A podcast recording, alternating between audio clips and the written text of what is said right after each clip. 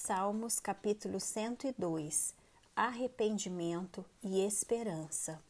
Ouve, Senhor, a minha súplica e seguem a ti os meus clamores. Não me ocultes o rosto no dia da minha angústia, inclina-me os ouvidos no dia em que eu clamar. Dá-te pressa em acudir-me, porque os meus dias, como fumaça, se desvanecem e os meus ossos ardem como em fornalha.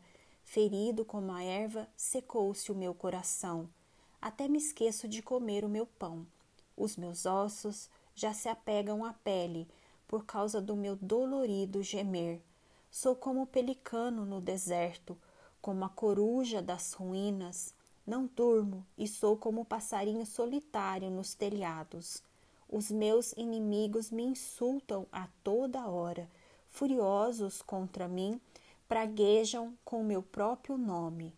Por pão tenho comido cinza e misturado com lágrimas a minha bebida.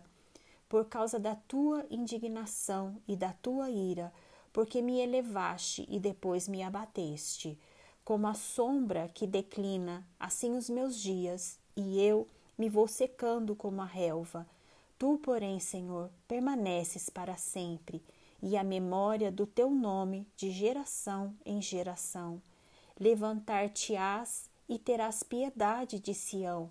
É tempo de te compadeceres dela, e já é vinda a sua hora, porque os teus servos amam até as pedras de Sião e se condoem com seu pó.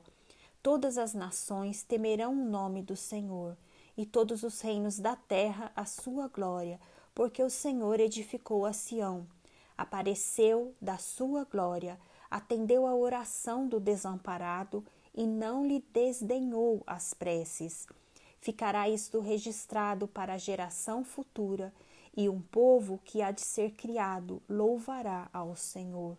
Que o Senhor do alto do seu santuário, desde os céus, baixou vistas à terra, para ouvir o gemido dos cativos e libertar os condenados à morte, a fim de que seja anunciado em Sião o nome do Senhor e o seu louvor em Jerusalém, quando se reunirem os povos e os reinos para servirem ao Senhor.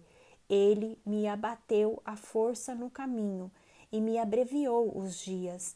Dizia eu, Deus meu, não me leves na metade de minha vida, tu cujos anos se estendem por todas as gerações. Em tempos remotos lançastes os fundamentos da terra, e os céus são obras das suas mãos. Eles perecerão, mas tu permaneces. Todos eles envelhecerão como uma veste, como roupa os mudarás e serão mudados. Tu, porém, és sempre o mesmo, e os teus anos jamais terão fim. Os filhos dos teus servos habitarão seguros e diante de ti se estabelecerá a sua descendência.